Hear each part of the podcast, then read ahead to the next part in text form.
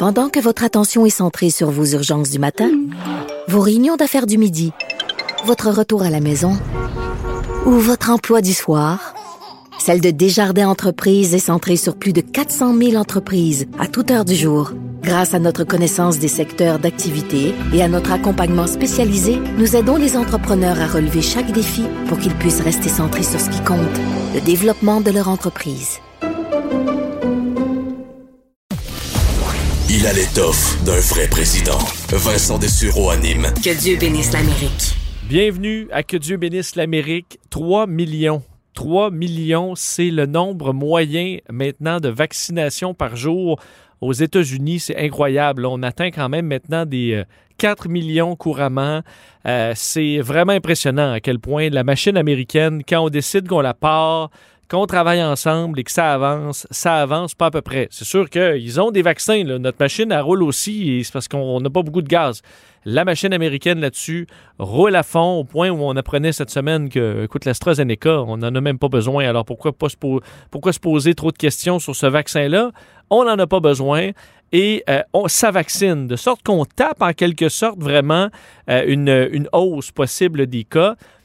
Taper, oui, mais pas complètement. Alors qu'on a vu, euh, quand même pour la première fois un certain temps, des euh, hausses quand même marquées dans certains États euh, en raison, entre autres, des variants qui s'étendent aux États-Unis comme chez nous, évidemment, s'étendent moins vite parce que la vaccination, d'un, il y a plus d'Américains qui l'ont eu là, au prorata, donc sûr qu'il y a une partie des Américains qui sont protégés et ben, le vaccin, ça vaccine, alors ça aide. Par contre, est-ce qu'on peut vraiment dire qu'ils sont hors de, danger, les Américains? Euh, pas nécessairement. D'ailleurs, euh, je vais faire entendre un expert qui parlait, un épidémiologiste, Dr. Michael Osterone, euh, au réseau Fox News, qui dit attention, le variant britannique, le B117, lorsque ça arrive quelque part dans tous les pays du monde, il a fallu amener de nouvelles restrictions. There isn't a country in the world right now that is seeing a big increase in this B117 that is not locking down. We're the exception. Now, I understand the uh, absolute uh, resistance in this country even to consider that. And, uh, you know, it's kind of like trying to drink barbed wire. Uh, but the bottom line message is the virus is going to do what it's going to do, and we're going to have to respond somehow. Bon, nous devrons répondre d'une façon ou d'une autre, et on disait que les États-Unis étaient l'exception, un pays qui n'a pas euh, durci les règles alors que le variant britannique s'installe. C'est sûr qu'effectivement, euh, le variant britannique euh, c'est peu installé, installé dans plusieurs pays où il n'y avait pas de vaccination aussi intense. Même le Royaume-Uni où le variant britannique est apparu, euh, ils ont réussi à faire baisser la mortalité de presque 1000 morts par jour à 30, 40, 50 dans certains cas. A vu ce qui se passe également du côté d'Israël.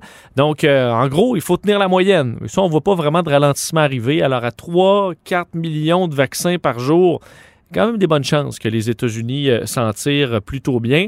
Et euh, dire que j'ai pas été le plus positif sur le dossier de la COVID dans les derniers mois par rapport aux États-Unis, mais euh, vraiment là-dessus, ils sont en train de gagner.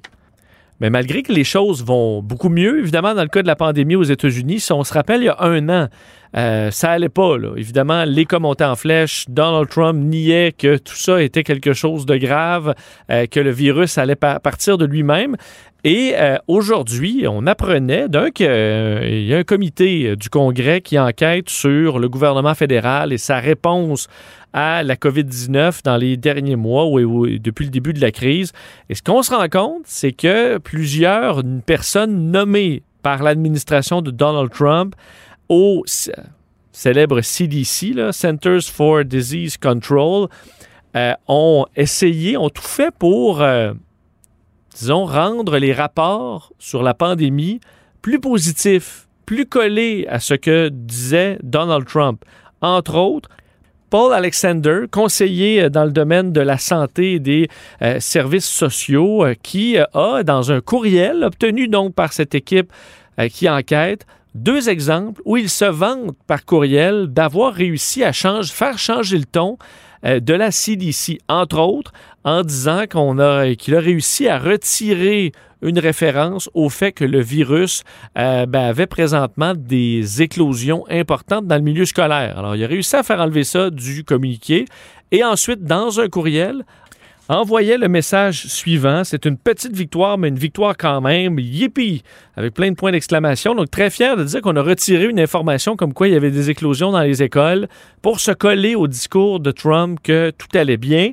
D'ailleurs, dans une lettre qui, lui a été envoyée par un des responsables de cette équipe d'enquête, euh, euh, le représentant James Clyburn, qui lui écrit cette enquête euh, révèle que vous avez joué un rôle euh, dans l'effort de l'administration Trump pour supprimer ou cacher des informations scientifiques que vous croyez pouvaient être utilisées contre le président, entre autres spinant, pardonnez-moi l'expression, mais l'idée que la bonne technique, c'était que les Américains soient infectés et qu'on ait l'immunité euh, collective, ce qui finalement n'a pas été euh, l'avenue du tout utilisée par aucun pays parce que le coût en vie humaine était beaucoup trop grand. Donc au moment où on essayait de pousser là, pour se coller au discours du président, vous rappelez quand même quel était ce discours du président il y a un an? Now, the virus that we're talking about having to do, you know, a lot of people think that goes away in April with the heat, as the heat comes in. Uh, typically, that will go away in April. I've spoken to uh, President Xi. They're getting it more and more under control. So uh, I think that's a problem that's going to go away. But when you have 15 people, and the 15 within a couple of days is going to be down to close to zero, uh, That's a pretty good job we've done. It's going to disappear. One day it's like a miracle. It will disappear. Ouais, malheureusement, c'était vraiment pas comme un miracle. Les États-Unis qui ont dépassé le demi-million de morts depuis. Et dans les autres trouvailles de cette équipe d'enquête, Michael Caputo, qui est un responsable des affaires publiques dans le département de la santé, ben lui, entre autres, s'inquiétait euh, d'informations qui allaient sortir au public euh, au mauvais temps pour l'élection, parce qu'on arrivait aux élections euh, et on souhaitait que les écoles ouvrent et on ne voulait pas que des informations qui allaient amener l'inverse ne sortent. Alors on contrôlait cette information et dans un message de Caputo envoyé à Paul Alexander, c'est écrit je sais que le président veut qu'on énumère le coût économique de ne pas rouvrir. On a besoin d'estimer pour être capable de dire quelque chose comme il y aura 50 000 morts euh, du cancer de plus, il y aura 40 000 euh, décès par arrêt cardiaque, 25 000 suicides en plus. Alors, en gros, on allait à la pêche pour trouver des chiffres impressionnants dans le but de coller le discours du Centre pour euh, les maladies au discours de Donald Trump. Alors que ce qu'on aurait dû avoir en tête, à mon avis, à ce moment-là, c'est uniquement la santé des Américains. Un autre dossier intéressant qui est tombé ce vendredi après-midi, c'est les employés d'Amazon qui ont finalement refusé la création d'un syndicat. C'est en Alabama. C'est un dossier qui a pris une ampleur nationale dans les dernières semaines, les derniers mois, euh, parce que, bien évidemment, Amazon, c'est un employeur majeur à la grandeur des États-Unis. Donc, de voir un endroit se syndiquer, aurait été une première aux États-Unis, ben, aurait pu déclencher euh, et faire des petits à la grandeur des États-Unis, peut-être même du monde.